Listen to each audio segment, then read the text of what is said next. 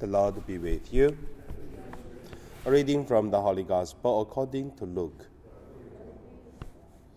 In the days of King Herod of Judea, there was a priest named Zachariah who belonged to the priestly order of Abijah. His wife was a descendant of Aaron, and her name was Elizabeth.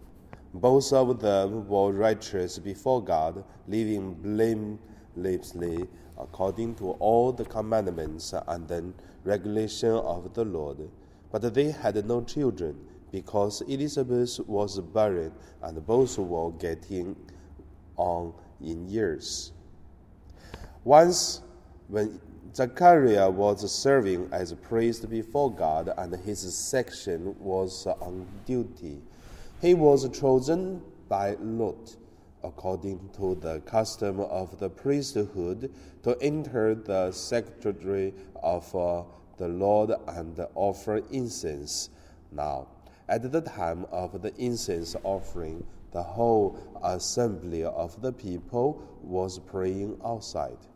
Then there appeared to him an angel of the Lord standing at the right side of the altar of incense. When Zachariah saw him, he was terrified, and fear overwhelmed him. But the angel said to him, Do not be afraid, Zachariah, for your prayer has been heard. Your wife Elizabeth will bear a son, and you will name him John.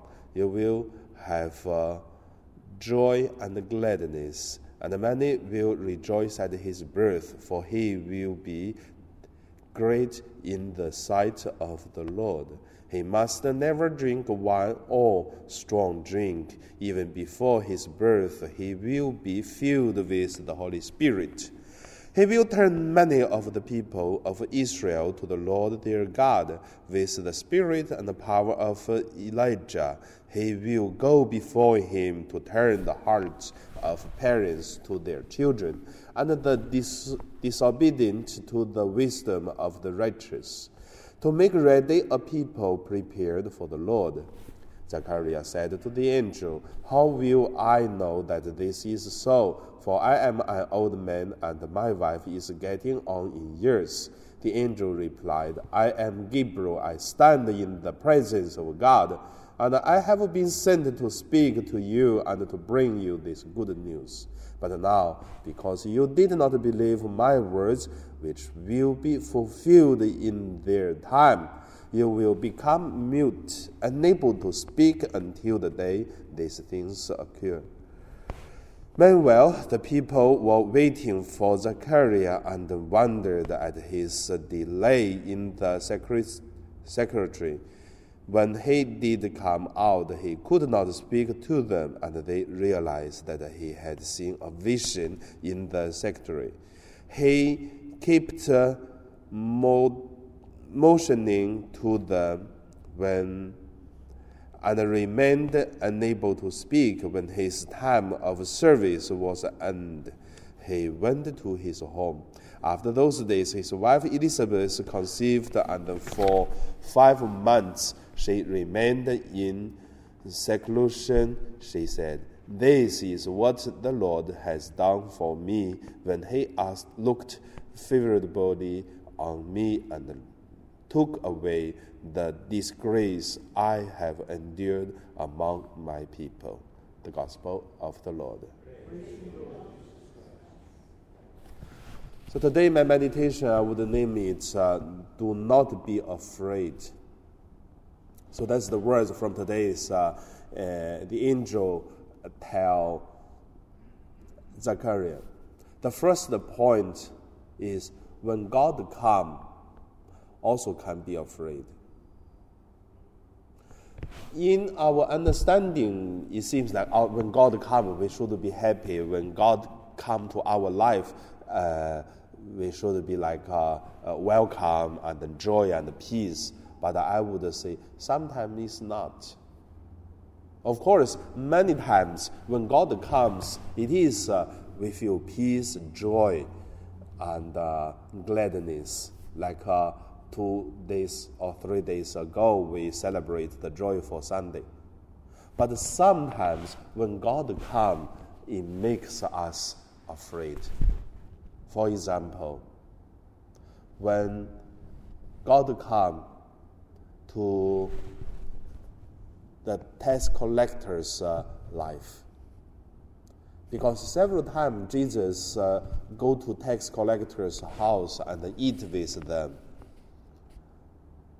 In the Bible, to say, oh, they welcome Jesus, treat Jesus well, uh, well, and then also eat with them, and then they change their life and then uh, give up like Zachariah and to give uh, away the, the money they have and then to taking care of the people who need all this. But try to thinking about uh, Zachariah, Zacchaeus, uh, how does he feel? I believe he feel nervous and also exciting. Because when God come to one person's life, there something will be changed. And also, if we look at uh, many saints, when God called them, it is not uh, the as soon as they feel the calling of God, and then they are so exciting, and then go to the seminary and go to the desert place, and then and become some uh, saint. Certainly, it's not. Most time when God come to one person's life, there is a struggling, there is a, a, a chosen or choose which way, and have to give up something at the same time have to step on a journey which is can be dangerous because that it is the way for example abraham when abraham was called by god he's not just see the, the promise of god immediately but he is on the journey to go through his uh, weakness his uh, uh, a lot of uh, bad habit, and then at the end, he become the father of the faith. So that is why when God comes, sometimes we feel scared. Same like the days the angel come appear to uh, Zachariah, and Zachariah feel afraid. That's why here is uh, do not be afraid. The second point I want to say is God appear in our life may take things, but same time will give us things. Because we like uh, a life inside of us, there are something good and bad. Like Jesus also said in the gospel, there are many uh, wheat and uh, weeds inside of us.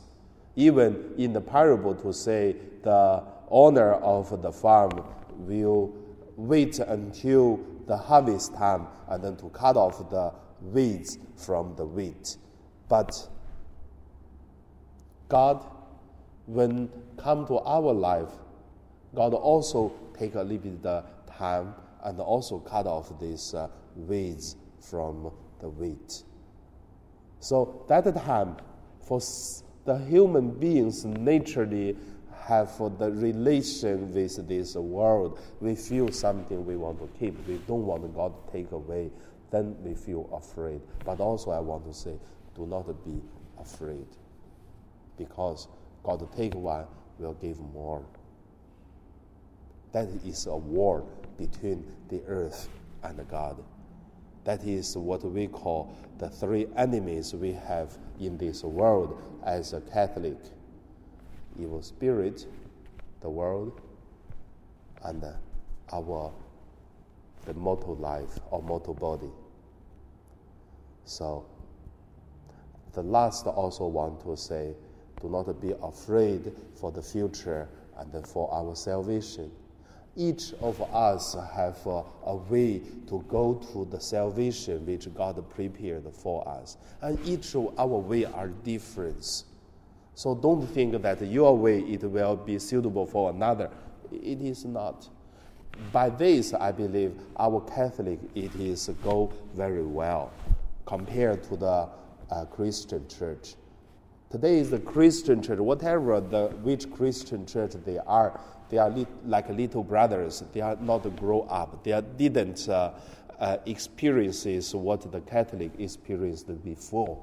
Because we have a lot of problem already before. Then after we conquer the problem, then we change the many things, and then we uh, also experience many things. And today we are quite open that each of us have a different way to the salvation. But if you're going to listen to the Christian churches, they're going to tell you, no, the Catholic cannot be saved. Only the Christian church can be saved.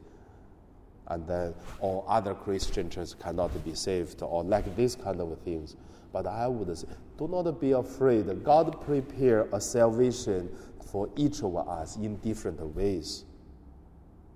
In Hong Kong, I have a lot of uh, uh, experience because many people come to me to talk about their life, about uh, they are Catholic, but their husband not a Catholic, their children not a Catholic. They're like this kind of. A lot of people they choose to marry non-Catholics, and then after that, for 30 years, 50 years, have to face the struggling with the non-believers and the different uh, religions and then also later on they found out it's such difficult and they worry about their salvation.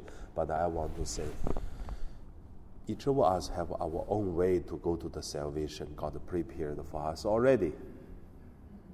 So do not be afraid. Now let us pray.